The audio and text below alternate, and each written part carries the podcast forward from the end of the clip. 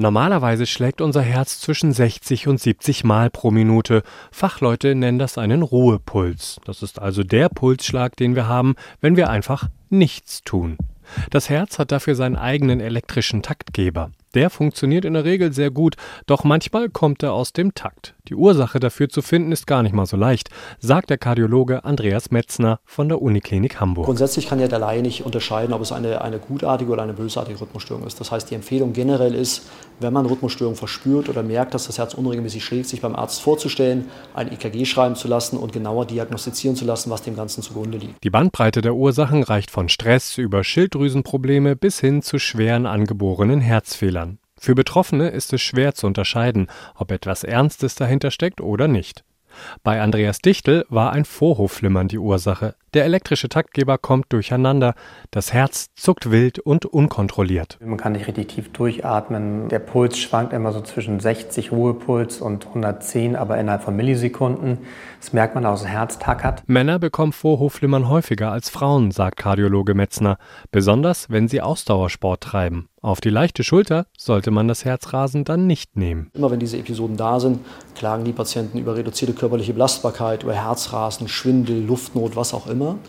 Und man muss dazu sagen, dass eben Vorflimmern auch mit späteren Komplikationen behaftet sein kann. Also Patienten, die unter Vorflimmern leiden, haben eine lebenslang erhöhte Wahrscheinlichkeit für Demenz, für Herzschwäche, für Schlaganfälle. Andreas Dichtel hat es zuerst mit Tabletten versucht, aber die Nebenwirkungen haben ihn beeinträchtigt. Er war ständig müde.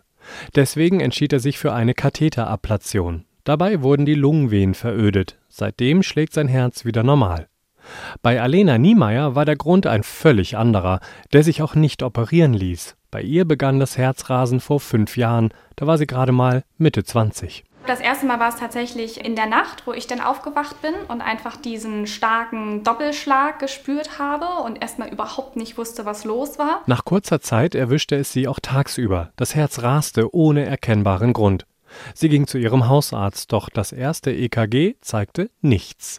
Sie ließ sich zu einem Experten überweisen, dem Kardiologen Jürgen Axel aus Hamburg. Er wusste, nur weil das EKG keine Auffälligkeiten zeigte, ist das Problem noch lange nicht abgehakt. Wir werden immer ein EKG schreiben hier, das ist absoluter Standard, Pflicht. Die Laborwerte müssen immer bestimmt werden und hier in dem Fall bei uns in der kardiologischen Praxis würden wir auch immer noch einen Ultraschall machen. Das hat ja keine Nebenwirkung, ist relativ schnell gemacht.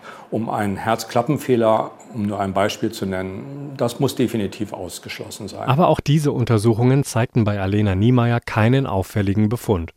Deswegen versuchte der Kardiologe im Gespräch mit ihr weitere Ursachen einzukreisen.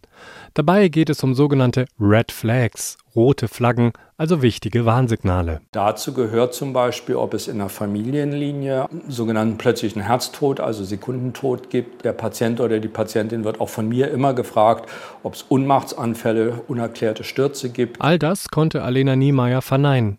Jürgen Axel fragte weiter, jetzt nach den Yellow Flags.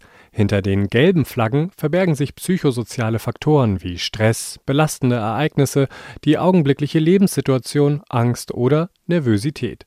Und damit traf er bei Alena Niemeyer ins Schwarze. Unser Kater ist gestorben ein paar Monate vorher und das hat mich auch wirklich extrem runtergerissen und mitgenommen. Ich habe natürlich diese Verknüpfung habe ich überhaupt nicht vorgenommen und äh, aber Herr Dr. Axel, der meinte denn ja, das kann tatsächlich im wahrsten Sinne ein gebrochenes Herz einfach sein. Psychischer Stress hat bei ihr wohl zum Herzrasen geführt.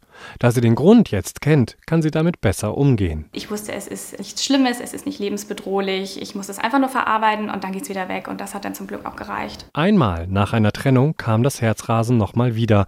Aber seitdem schlägt ihr Herz wieder ganz normal.